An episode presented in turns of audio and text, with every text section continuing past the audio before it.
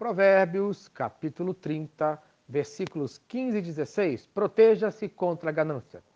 O sábio ensina que o homem deve proteger-se contra a ganância, contra a falta de contentamento, conforme fala o versículo de número 15. A sanguessuga tem duas filhas, a saber, Dada. Há três coisas que nunca se fartam. Sim, quatro que não dizem basta. Isto é, a sanguessuga vive para obter sangue, suga o sangue do seu hospedeiro. Ela é o modelo do egoísmo e da ganância. É um excelente exemplo para demonstrar quem são as pessoas gananciosas que vivem sugando a todos ao seu redor e nunca estão satisfeitas. Tem duas filhas, a saber, Dada, demonstrando assim o seu desejo de sempre querer mais e mais, nunca está satisfeita. O sábio dá ainda quatro ilustrações adicionais que descrevem o homem ganancioso, conforme fala o versículo de número 16. Elas são a sepultura, a madre estéril, a terra que se não farta de água e o fogo que nunca diz basta. Primeiro, a sepultura.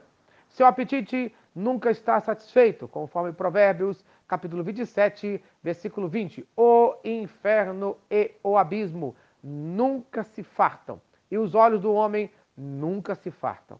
A morte nunca recua, nunca rejeita as suas vítimas. Assim, da mesma forma, age o homem ganancioso, nunca está satisfeito. Em segundo lugar, a madre estéril. No Velho Testamento, vemos que a mulher sem filhos ficava desesperada. Veja o exemplo de Ana. Em primeiro livro de Samuel, capítulo 1, versículo 10. Levantou-se Ana e, com amargura de alma, orou ao Senhor e chorou abundantemente.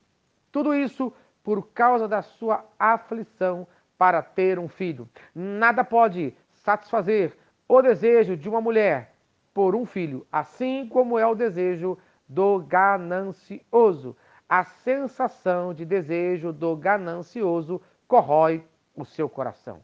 Em terceiro lugar, a terra seca, que se não farta de água, ela absorve até a última gota de água. Assim, são os gananciosos, estão sempre sedentos, nunca estão satisfeitos, nada satisfaz o desejo de um homem ganancioso. Em quarto lugar, o fogo. A fúria do fogo que queima, a fúria do fogo que está fora de controle.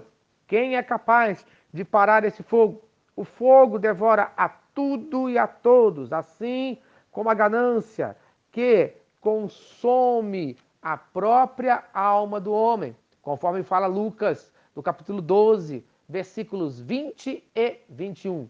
Mas Deus lhe disse: Louco, esta noite te pedirão a tua alma, e o que tens preparado? Para quem será? Assim é o que entesoura para si mesmo e não é rico para com Deus. Amém. Esse é o fim trágico do ganancioso. Perde a própria alma. A ganância quebra o mandamento de Deus, conforme Êxodo, capítulo 20, versículo 17: Não cobiçarás. Então, no dia de hoje, proteja-se da ganância, no nome de Jesus. Amém e amém. Se esta mensagem abençoou a sua vida, compartilhe com quem você ama. Vamos orar? Senhor Deus, obrigado por mais um dia de vida. Pai, livra-me da ganância, abençoe a minha vida, no nome de Jesus. Amém e amém. Eu sou o pastor Eloy, sou pastor da Primeira Igreja Batista em São Miguel Paulista, localizada na rua Arlindo Colasso, número 85, no centro de São Miguel Paulista, São Paulo. E lembre-se, Deus no controle sempre.